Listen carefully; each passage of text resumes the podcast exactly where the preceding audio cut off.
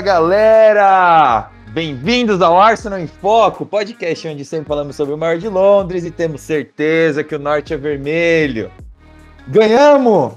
É isso! Eu já nem lembrava mais qual era esse sentimento, gente. Mais um foquinho começando. Luan, já se apresenta aí. Vamos quebrar todas as formalidades aqui, porque hoje é dia de felicidade. É isso aí, uma boa tarde para quem vai ouvir já, já na hora do lançamento e uma boa tarde com três pontos, com, com uma vitória e com um gol. Fizemos um gol. É isso? Como assim fizemos um gol, né? É até difícil de entender o que aconteceu, mas a bola parece que balançou as redes do, do Norwich. É... Bom, é isso, gente. A gente jogou no Emirates, o Arsenal ganhou de 1 a 0 poderia ter sido mais, mas a gente vai tocar nesses pontos muito provavelmente. É, acho que é interessante a gente já começar falando da, da escalação. O Arsenal entrou em campo com o Ramsdale. O Tomiasso já estreou, apesar de só ter treinado, acho que uma ou duas vezes com a equipe principal. Já estreou na lateral direita. Dupla de zaga, Ben White e Gabriel, nossa dupla de zaga ideal, a princípio. Tierney na lateral esquerda. Dupla de volantes, uma surpresa, na minha opinião. A gente entrou com o Sambi Lokonga e com o Maitland Niles ao invés do Partey. O trio de meia atacantes, Pepe, Odegar centralizado e Saka pela direita, pela esquerda, desculpa. E o Aubameyang centralizado. E já vou levantar a bola para o Luan. Luan, fez muita diferença Tomiaso na lateral direita, não é, meu amigo?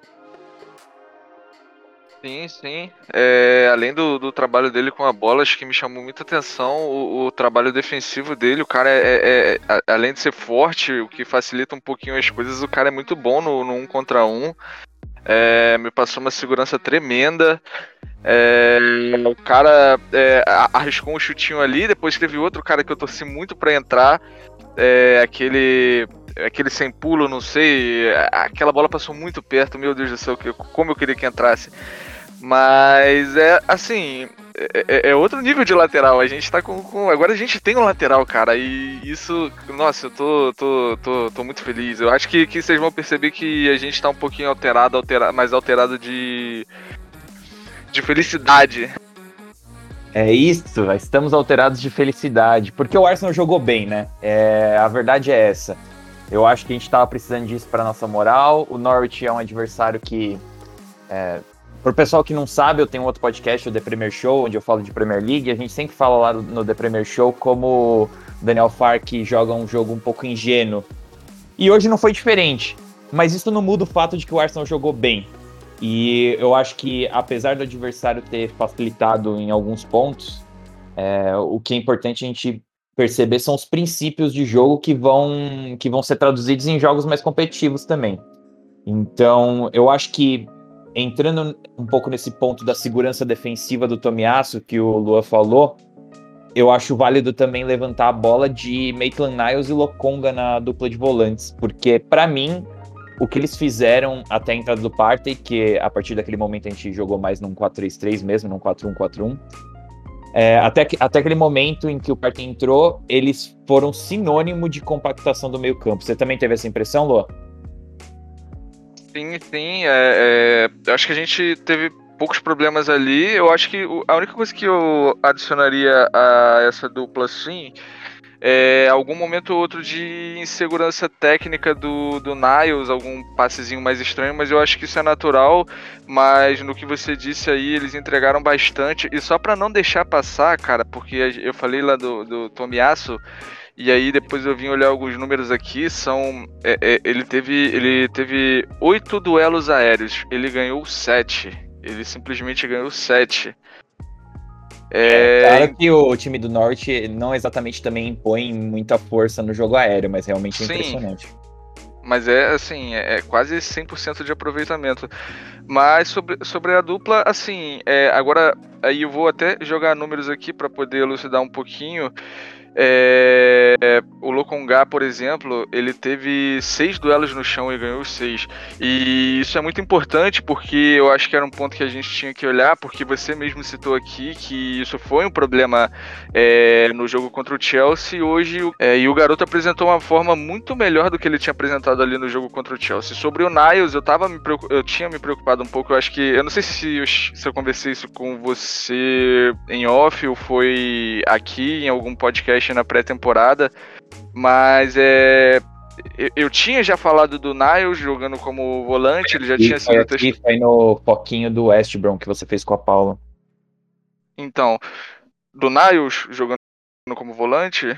Eu acho que foi, cara. Eu acho que foi nesse podcast aí. Não, então, mas é, é, é então, acho que é, teve alguma impre... É, eu tô falando de uma impressão que eu tive mais lá na pré-temporada, quando eu acho não sei se foi no primeiro jogo ou em algum momento que ele entrou como volante e eu, e eu tinha até falado com você, falado que eu tinha gostado dos primeiros minutos e tudo mais, porque ele tava porque era o contexto de pré-temporada, o Arsenal ficava mais tempo com a bola e ele progredia muito bem. Só que é, é, chegou um determinado momento ali que eu comecei a me preocupar porque ele desgarrava muito da linha de volantes. Então ele não oferecia tanta essa compactação. Então na hora que eu vi ele né, na escalação eu fiquei um pouquinho preocupado com isso. Mas é, não foi um problema e como você disse, na verdade, né, foi quase que uma solução. É, eu acho que sim. E eu acho que dentro daqueles critérios que a gente conversou já uma vez em off, eu vou falar aqui pro pessoal. Então, na minha cabeça, assim, eu sempre mantenho três critérios bem claros para entender se o jogador consegue entregar uma boa performance num, como um volante de double pivô, que seria a progressão do jogo, a oferecer compactação na hora das transições e também na hora de pressionar um pouco mais alto, e a questão de ser resistente à pressão. E eu acho que hoje a gente fica claro que num jogo bom do Maitland Niles, isso é bom de se destacar, porque às vezes pode ser que ele não tenha essa mesma motivação em todos os jogos do, do Arsenal. A gente já viu que ele oscila muito de, em, em performance. Uh, até hoje, essa é a tônica da carreira dele no Arsenal. Mas num jogo bom dele, ele consegue compactação com certeza, ele ofereceu. Ele progrediu o jogo bem, mas eu acredito que ele não foi pressionado o suficiente para a gente entender se ele tem aquela resistência à pressão que um Partey tem, por exemplo, ou que os, os grandes volantes da liga têm. Então, o Lokonga tem também, nesse caso, né? Se a gente for é, entrar nesse mérito. É, mas eu achei que foi uma dupla que fez muito sentido, porque eu senti um pouco de falta em outros jogos de um Lokonga um pouco mais combativo e ele me parecia dormir um pouco no ponto na hora de pressionar e na hora de, de é, encurtar um pouco o espaço para os adversários, principalmente nos flancos, mas eu acho que o Maitland Niles complementou ele muito bem e eu acho que ele também melhorou no jogo de hoje. Não sei se você teve essa impressão também. Você acha que ele melhorou? O Lukonga? Isso. Então, é assim, melhorou bastante, melhorou bastante mesmo. É, ele é um garoto que já tinha entrado, já tinha feito alguns bons jogos. É, mas é assim, acho que ficou muito marcado para mim, até porque você comentou comigo, comentou aqui no Foquinho aquela partida contra o Chelsea. E, e acho que já, já, já se escutava algum, é, por aí algumas pessoas reclamando da, da do trabalho defensivo dele, até de repente da capacidade combativa dele, acho que isso foi era algo que se discutia até nas análises que a gente leu um pouquinho sobre ele no, no Underlet, mas hoje ele fez um jogo excelente nesse sentido e é algo que, que vai aumentando é, a nossa expectativa, porque a gente precisa muito de, de, jogadores que consigam jogar bem nessa posição. Primeiro, porque é primordial para o jogo do Arsenal, e segundo, porque a gente é, tem alguns problemas. O Partey, por exemplo, ele ele, não tinha problemas de lesões no, no, Atlético de Madrid, mas tem tido aqui, então é bom a gente, a gente olhar e ver que a gente está conseguindo criar novas opções. Com certeza, com certeza. E eu quero só voltar um pouquinho numa questão a respeito do, da nossa linha defensiva, e aí depois a gente pode até ir para destaques positivos e negativos, porque aí eu acho que a gente vai englobar mais o setor ofensivo. É, do ponto de vista do Tomiasso atacando, eu acho que ficou, se, se marcou muito uma impressão de que ele era um, e eu vi isso até em alguns podcasts é, é, da gringa, da Inglaterra mesmo, que analisam o Arsenal, se marcou muito que ele não era um lateral ofensivo, que ele não agregaria ofensivamente. E eu acho que isso foi, foi falado de uma forma errônea, porque é, a forma como o Bolonha joga e o contexto no qual ele estava inserido é muito relevante para analisar o jogador. É a mesma coisa as pessoas que analisavam o jogo do Partey antes de ele ser contratado e achar que ele não, não era um cara habilidoso, sabe? Beleza que tem a, toda a questão de criar um estereótipo e querer encaixar os jogadores naquele mesmo, sempre mesmo estereótipo de volante marcador. É, mas a gente sabe que o Partey, na verdade, eu acho que ele é primeiro um construtor e depois um marcador. Já o Tomiasso, ele tinha alguns lances em que ele mostrava ter muita capacidade de chegar e mais na frente e agregar, até pela técnica dele. É muito improvável que um cara com a técnica dele não fosse agregar no último terço do campo. E eu acho que ele mostrou muito isso é, nesse jogo, como ele é intenso e como ele, ele impõe realmente essa dominância na hora de pressionar mais alto e na hora de também do um contra um sim, é, sim, postado. E eu concordo, aquele, aquele sem pulo que ele dá dentro da área, que eu até acho que teve um desvio do, do, do Team Crew, mas que o juiz acabou achando que foi só um tiro de meta. Mas foi um belo lance.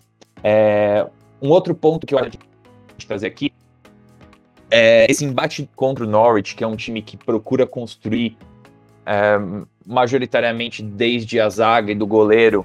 É, ele é um embate que é muito irônico, né? E mostra um pouco por que, que o Arsenal sofreu tanto sem White, sem Gabriel. E aí, na minha opinião, e eu já deixei isso claro várias vezes, e sem, sem o Ramsdale, porque, na minha percepção, o Leno, apesar de ser um bom goleiro, eu acho que as pessoas. É, elas não entendem que pode existir um mundo em que eu acho que o goleiro não é. O Leno não é o nosso futuro, e ao mesmo tempo eu não desgosto do cara, sabe? Nada contra a pessoa Leno, nem nada contra a performance dele embaixo das traves quando ele tá nos, no, nos seus melhores dias. Ele é um bom goleiro, cara. É, não tem o que falar. Mas eu acho que pro futuro do nosso time, a gente precisaria ter um goleiro corajoso para construir desde a base. E hoje, é, até o Gabriel, que na minha percepção, ainda precisa se, se afirmar um pouco construindo, precisa ter um pouco mais de calma ele se mostrou muito lúcido, é muito consistente nas suas ações construindo desde a base. E por que que isso é tão importante de ser, ser levantado? Porque, claro, a gente não pode esperar que Holding, Mari e um goleiro que não é tão bom com os pés e que Chambers e esses caras consigam é, construir sob pressão. É a mesma coisa, é, é, o que o Norwich sofreu o jogo inteiro, é o que a gente aplicou no Norwich, né? Eu digo lá no The Premier Show que o Norwich é um time ingênuo, porque um time com um orçamento que é um, sei lá, um oitavo do time do Manchester City não pode chegar na Premier League e achar que vai ter facilidade para jogar um jogo expansivo. É, na maioria das vezes, se for para apostar num jogo expansivo contra um jogo um pouco mais direto, os dois com o mesmo nível de elenco, o jogo mais direto tende a ganhar, porque é mais fácil de você treinar um jogo mais direto. Você, de, você depende menos de confiança, você depende menos de ações com a bola dos jogadores, que são as ações mais difíceis de serem é, replicadas. Então, o time do Norwich hoje mostrou isso. E o time do Arsenal foi muito bem pressionando, também e, e, e, foi muito bem expondo um pouco o time do Norwich, a saída de bola deles, porque o Daniel Fark pode treinar. Eu, eu também tenho minhas, minhas, minhas, minhas considerações em relação ao Daniel, Daniel Fark, que eu acho que ele nem dá as melhores chances do Norwich, nem dentro do jogo expansivo. Porque a gente pode ver um Bielsa que também veio com um elenco é, um pouco mais modesto para a Premier League na temporada passada, e apesar de não ter feito campanha top 5, é um time que joga de forma expansiva, mas uma forma de expansiva um pouco mais direta, mais competente. É um tic-tac vertical, né? Na verdade, é um jogo muito complexo que a gente poderia discutir aqui um podcast inteiro só sobre isso, mas é, e, e, ele conseguiu competir. Então, é, é difícil, sabe?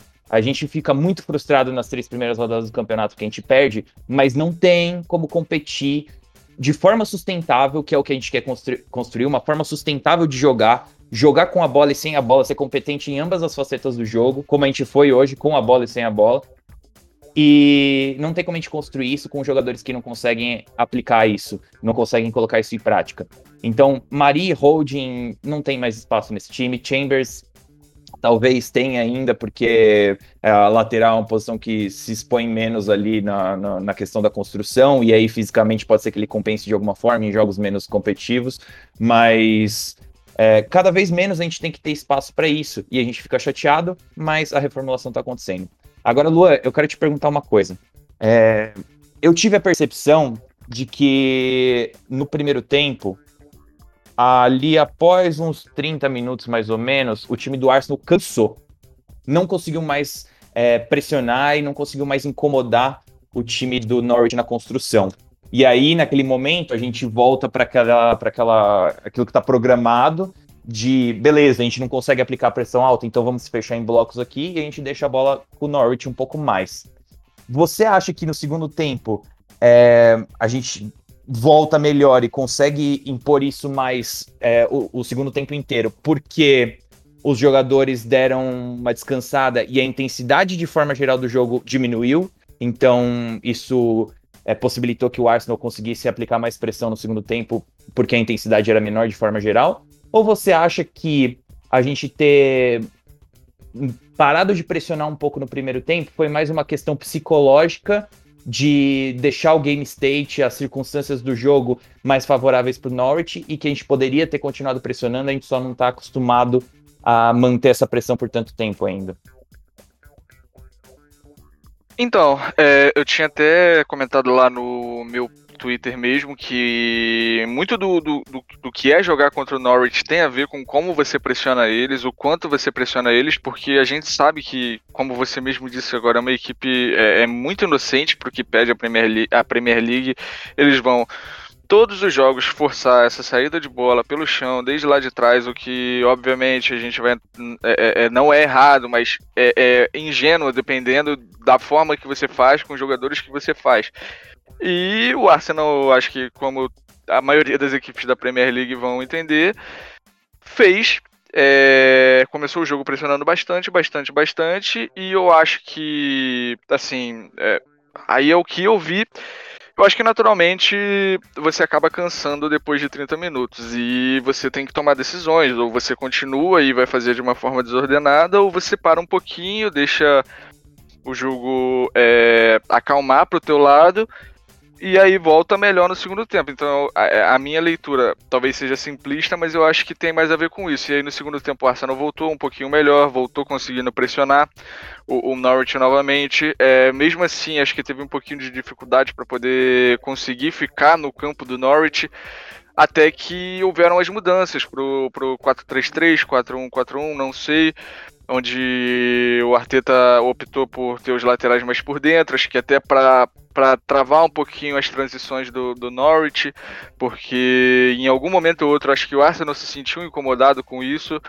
Mas sobre a tua pergunta mesmo, acho que, que tem um pouquinho das duas coisas. Eu acho que o Arsenal cansou sim, cansou um pouquinho, porque é realmente difícil tu manter uma pressão o jogo inteiro. E o jogo não estava acabando, né? A gente estava tá falando de um primeiro tempo, mas também tem a decisão de tu parar ali e ver exatamente o que eu acabei de falar, de, de ver que, cara, ainda é o primeiro tempo, ainda tem muito jogo, vamos dosar um pouquinho para chegar no segundo tempo com, com mais gás para poder controlar melhor a partida. Perfeito. Então, agora o que eu quero saber de você, é, já vamos passar para uma parte de destaques é, destaque, um destaque. Na verdade, eu quero que você me dê dois destaques positivos e um destaque negativo, mas vai um de cada vez, tá? Você dá um positivo, eu dou um positivo, você dá o segundo positivo, eu dou o segundo positivo, e depois a gente é, tagarela um pouco sobre alguma coisa que não agradou tanto. Mas a gente não vai dar tanto enfoque nessa parte, porque hoje é dia de abrir uma e tomar uma cerveja e ficar feliz, um vinho, o que a pessoa quiser. Tá, então vamos lá. Acho que meu primeiro destaque positivo é. Eu vou dar, eu vou dar ele de uma forma um pouco diferente. Acho que eu vou dar para um setor da equipe que eu acho que foi o que me deu alegria desde o momento que eu vi a escalação, que é a linha defensiva ali. A gente pode até incluir o Ramsdale também, mas é, é cara, é, a, a, diferença é incrível. Primeiro, é, assim, a, as disputas ali, é, a quantidade de lances que talvez é até de forma errada, porque talvez eles, em alguns momentos a gente viu os dois zagueiros um pouquinho expostos, mas é, a gente viu muitos lances de, de destaque do Ben White e do Gabriel. É, os dois laterais, é, principalmente o Tomiasso, acho que foi muito bem. O Tierney é, apareceu em alguns momentos no apoio, mas ok. Aí depois, é, como eu disse lá no segundo tempo, acho que ficou um pouquinho mais é, preocupado com a parte da construção. O Ramsdale teve um lance que matou a gente do coração, mas é, você vê como a equipe consegue é, fazer o jogo, o jogo sair um pouco melhor lá de trás. E aí vem a parte com a bola no pé, que, já, que eu já entrei.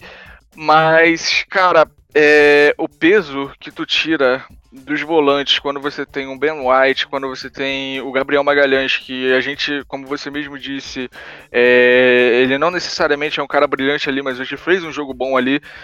É, a pressão que tu tira dos volantes e de quem é, é, às vezes precisa se sobrecarregar para construir ali pro Arsenal é, é, assim é me deixa me deixa muito feliz porque tem lances que a gente viu o Ben White conduzir, colocar um lateral em boas condições. É, acho que isso ficou mais claro ali no começo do jogo, quando o Arsenal conseguiu ter mais campo para ficar no campo do, do adversário. É, quando você está todo atrás, é, realmente volta a ficar um pouquinho difícil, mas assim, é, é para mim esse é o principal destaque positivo. Aí depois eu volto com com com individual. Beleza.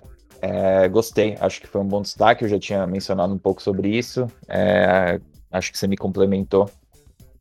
É, é isso, eu concordo 100%. Eu acho que o meu destaque, meu primeiro destaque positivo é, eu não vou dar para um setor, não, eu vou direto para os destaques individuais, porque eu quero muito falar sobre esse cara. Eu tô maluco. É, é o nosso príncipe norueguês que vai levar nosso time à Premier League, à Champions League, Martin Odegaard. Puta que pariu! Que partida desse homem! Meu amigo, eu, eu até agora não consegui, é, acho que absorver 100% das ações dele no jogo e ver tudo que ele fez como ele dita o ritmo da partida é, é, absurdo, é absurdo. Ele coloca, ele, ele melhora os companheiros ao redor dele, ele tem segurança técnica, e eu acho, mas assim, quando eu tava vendo o jogo, o que eu queria mesmo falar aqui era sobre a combatividade dele. Porque é isso, é, muitas vezes eu acho que ficou um pouco perdido na, na concepção do que a gente precisava para sair do Arsenal do passado, que era o Arsenal do Arsene Wenger, do botar oito caras na frente da linha da bola e combinar lá no último terço, mas ser peneira atrás e não pressionar e não ter uma linha defensiva bem estabilizada. E o que a gente precisava para sair daquilo para se tornar o que a gente é hoje. E aí eu acho que uma figura que personificou essa transição, querendo ou não, foi o Ozil, sabe? Muita gente gosta do Ozil, eu adorava o Ozil também, até ele começar a se alinhar com o Erdogan lá na Turquia, e eu comecei a achar que não, não tinha mais que gostar dele. Mas assim, eu adorava o jogador de futebol Ozil. Só que, sabe, o Odegar mostra que nem tudo é sobre ser um jogador físico. É, e, eu, e até certo ponto, é, isso é uma limitação. É uma limitação do Odegar não ser um cara fisicamente de imposição. Mas, cara, olha, olha a combatividade desse homem, sabe? É, você não precisa ser o cara mais físico do mundo para se entregar e entregar em campo o que o treinador pede de você. Então, é, muitas vezes o Odegar puxando a marcação de uma forma é, é, muito intensa e, e, fica até, eu acho que assim, na minha cabeça parece que o Aubameyang, o Pepe, o Saka ficariam até sem jeito de não acompanhar uma pressão dessa, sabe? Porque o cara, e ele é muito inteligente. Você vê que os momentos em que ele começa e, e ele percebe o gatilho do, do adversário, então do Team Crew para os zagueiros abertos, em que a bola. Ele percebe que o Team Crew vai passar a bola, ele já saiu correndo já. Então isso é, é, é, uma proatividade que ajuda muito o Arsenal na hora de subir as linhas de marcação, sabe? Porque você precisa identificar bem o gatilho aonde você vai subir sua marcação identificar o momento em que você vai encurralar o adversário para tentar jogar esse, o adversário repensar a jogada dele e aí nessa bola que o adversário volta para trás é que você sobe as suas linhas de marcação. Então ele é, ele faz o, o, processo ser 150% mais fácil. É, se ele continuar entregando esse tipo de, de intensidade nas próximas partidas. É, então é isso. Essa a, com a bola, eu acho que nem precisamos falar muito. O cara ele é muito ditador de ritmo, ele é muito bom essa questão do 4-1-4-1 ou 4-3-3, eu acho que até, é, para mim, na minha, o que eu entendo é que o que vai diferenciar um do outro é a altura dos jogadores que estão jogando no meio campo. O Partey era claramente um primeiro volante, mas como eu acho que o meio atacante mesmo foi o Smith Rowe, ele era o cara que ficava fixado um pouco mais na frente, e eu vejo que o Odegar acabou fazendo um papel de de, de interior, só que um interior que flutuava mesmo. Um, um cara que vinha junto com o Parten, mas se aproximava também dos caras mais na frente. Então, nesse ponto, eu acho que seria mais um 4-3-3 do que um 4-1-4-1.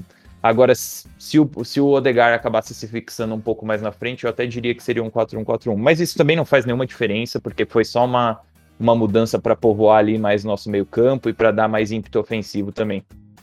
É, Luan, seu destaque positivo individual. Só para não, não deixar passar essa questão do Odegar, é, se eu fosse colocar ele como destaque positivo, e eu pensei nisso antes de vir aqui gravar, eu acho que seria muito pela, pela, por, por essas questões que você falou de quando o Arsenal pressionava. Porque, e, e assim, era engraçado porque eu via ele indo, ele indo pressionar e tal, e aí só ficava batucando na minha cabeça, pô, tem gente que, que fala que o cara é, é meio morto na hora de marcar, né? E não é só ele subir para marcar, mas também a forma que ele comanda. Não é impossível você, não é, não é, não é difícil você ver ele, ele apontando o dedo assim para alguém, falando para onde o cara tem que ir e tal é, é realmente um ponto que, que chama atenção. Agora, o meu destaque é, positivo, eu vou. Assim, cara, eu acho que, que muitos jogadores ali dos, da, da frente jogaram bem e eu acho que eu vou dar um, um voto um pouco diferente, até para deixar para sobrar para você também, porque eu tô curioso pro seu, mas eu vou de Smith Rowe, porque, cara, é, é um voto diferente, é um cara que entrou mais pro final do jogo. Mas, assim, dá essa bola para esse cara é, no, ali na, na, na, na, faixa dele, ali no entre linhas e torce para ele não fazer nada, porque o garoto é muito bom, ele vai receber a bola de costas, ele consegue girar rápido e ali girando de frente, aí ali já de frente, meu amigo. É, é, o garoto pode achar um passe, o garoto pode finalizar de, de média distância, ele tem um, ele conduz bem a bola é, e acho que muitas das chances que surgiram ali no final do jogo passaram pelo pé dele. Então, assim, a gente podia ter saído com um placar mais confortável e assim, e muito passou por ele. Então, eu acho que é um voto diferente, como eu disse, porque saiu do banco, mais pro final do jogo, nem tanto pro final do jogo, mas mais ali pra metade final do jogo pra metade final não, mas pro terço final do jogo. Mas é isso, acho que esse, esse é meu voto, porque eu também quero ver o terço. É, o Smith Rowe é titular desse time e o problema tá no colo do Arteta, calça apertada. Ele que, que decida, não, não quero nem saber, põe esse cara para jogar. Concordo com você. Mas o meu, o meu segundo destaque positivo, na verdade, eu, eu acho que eu sei o que você acha que eu falaria, mas eu, eu acho que eu vou dar um voto diferente e depois você me fala o que você estava pensando que eu falaria. Mas o meu segundo destaque positivo vai ter que ser pro Aubameyang. Porque, é, cara, eu até cheguei a comentar ali no Twitter uma semana atrás, ou umas duas semanas atrás, acho que duas semanas atrás, que no jogo contra o West Brom, o Aubameyang dá sinais de que ele estava ligado, que ele não tinha, não tinha entrado em declínio físico, sabe? Aquele primeiro gol que a bola bate, rebate, o Saka chuta cruzado. E o Aubameyang, ele consegue duas vezes se desvencilhar do zagueiro e chegar na frente do cara. Duas vezes. É... E ali, para mim, era um, um, um, sinal de que ele não está em declínio, ele está muito, muito ligado ainda, mas é, a pontaria estava tava difícil, né? E é uma questão de confiança também. E aí ele acabou até fazendo outros gols naquele jogo. Mas hoje, é, eu acho que ele estava muito bem no desmarque, muito bem no desmarque. Jogando como centroavante principal, é, sem, a, sem nenhuma obrigação de construir, porque Saki e Odegar eram os dois caras que tinham essa obrigação de segurar um pouco mais a bola a partir da linha dos meias ali. Até o Pepe um pouco mais segurou um pouco mais a bola hoje, apesar de ser um jogador mais vertical de forma geral. Eu acho que o Aubameyang foi muito bem nos desmarques. Ele estava muito ligado, ele conseguiu os domínios e infelizmente não conseguiu colocar mais bola para caixa, mas é bola na caixa, mas eu acho que ele foi muito bem. É, o gol que ele marcou também, oportunismo, e é isso que a gente quer. E se o Aubameyang fizer mais 15 vezes isso nessa temporada, tá pago já, sabe? Tá bom. É, a gente não quer só o Aubameyang marcando gol, a gente quer o Aubameyang, Pepe, Saka, Smith Rowe, os outros caras também. Então, que o Aubameyang faça mais desse oportunismo que ele, que ele fez hoje. Porque a gente viu no jogo do Manchester que o gol do Cristiano Ronaldo primeiro também foi super oportunista, mas é isso que esses caras têm que fazer, serem oportunistas, se posicionarem e chegarem na frente do adversário. Vai você. Ah, é destaque negativo agora, né? Na verdade. É, é. mas, agora... mas fala, você, você, achava que eu ia falar do PP, né?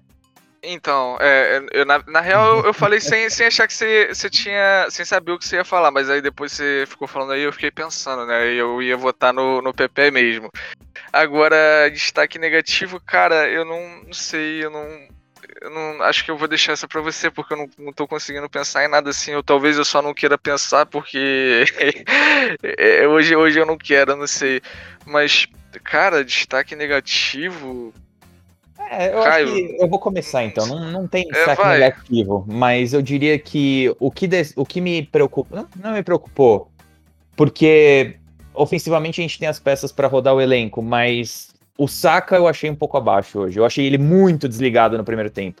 É, tem uma bola ali que o Norte quase abre o placar quando tava 0 a 0 é uma bola de cabeça que o Arons tem um tempo para cruzar e o Saka ele faz uma cobertura que até agora eu não entendi o que ele estava tentando fazer. O Tierney estava na marcação do, do, do, ponta dos caras, o Saka vai dobrar na marcação, só que ele dobra pelo lado errado, aí o cara consegue voltar pro Arons, o Arons tem todo o tempo e espaço do mundo, e aí o Saka também aí já tá longe, e aí isso, esse lance me deixou bem é, frustrado, porque ali se o Norwich abre o placar ia ser uma montanha para ultrapassar, sabe? De, vindo de três derrotas em casa, é, toma um a 0 do Norwich, puta, aí ia ser foda, sabe?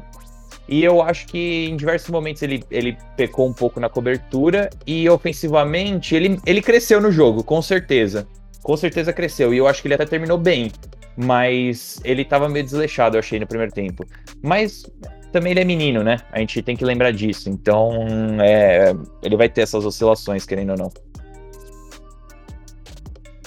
Cara, eu, eu concordo com você. Eu acho que eu não vou, não vou é, entrar tanto nessa parte da pressão, porque acho que que você já detalhou muito bem e, e também é, é, eu não, não, me sinto tão capaz para dar tantos detalhes assim, mas é também acho que ali no primeiro tempo é, ele teve alguns alguns pequenos erros técnicos, né? Que custaram um pouquinho pro Arsenal, uma bola perdida ali que acho que chegou a gerar um contra-ataque. Então, assim, é, é, se fosse para dar um destaque negativo seria ele, mas eu também não acho que seja um destaque negativo porque, como você mesmo citou, ele melhorou bastante. É, não, não tá, ele ainda acho que não tá no melhor dele. A gente viu um pouquinho lá contra o West Brom, que ele fez um jogaço, mas é, na Premier League ele ainda não encaixou uma, uma partida do, do nível que a gente se acostumou. É isso, é isso. Eu, é isso, na verdade. Eu nem tenho muito mais o que falar. Na verdade, eu acho que por uma próxima vale. Pro próximo jogo, vamos, vamos esperar o próximo jogo, mas eu tenho algumas observações para fazer em relação ao sistema defensivo. É... Eu não acho que foi mal, mas tem algumas coisas que me preocupam, às vezes de afundar um pouco demais na marcação, de não. não... Mas, enfim, o, o, vamos, vamos esperar um pouco para falar, porque a gente. Grandes passos é, para frente a gente deu nesse último jogo, então é, não quero entrar em modo é, modo negativo de novo. Vamos, vamos ficar um pouco feliz e vamos esperar e aguardar e ver o próximo jogo como que vai ser. Se o Partey começa também é um outro jogo, porque o Partey é uma presença, querendo ou não, e a gente vai ter aí mais um tempo para ele descansar e para ele voltar direitinho. Mas é isso, Luan. Observa é, considerações finais? Já se despeça, meu amigo. A consideração final é que a gente agora tem três pontos. Eu nem olhei a classificação, eu não me importo com ela agora, nesse momento. Me, é, é porque a gente está no começo do campeonato. Eu só me importo mesmo com a vitória, em ter voltado a vencer, em, em, em poder comemorar um gol que na verdade custou um pouquinho para comemorar, porque teve aquela confusão toda lá de vai anular, não vai. Mas é isso, vamos ver se, se o Arsenal consegue engatar nessa sequência agora. É uma sequência boa para fazer alguns pontos, para melhorar na classificação. Aí sim eu volto a falar dela. Mas é isso, galera. Espero que, que vocês tenham gostado aí da, das besteiras que a gente falou. Finalmente falando de uma vitória. E quem quiser conversar um pouquinho mais comigo, chega lá no Twitter, Luan e tamo junto, vamos que vamos. Valeu, é isso, gente. Obrigado. A gente se vê na próxima. Falem comigo no arroba AFC Foco. Até mais!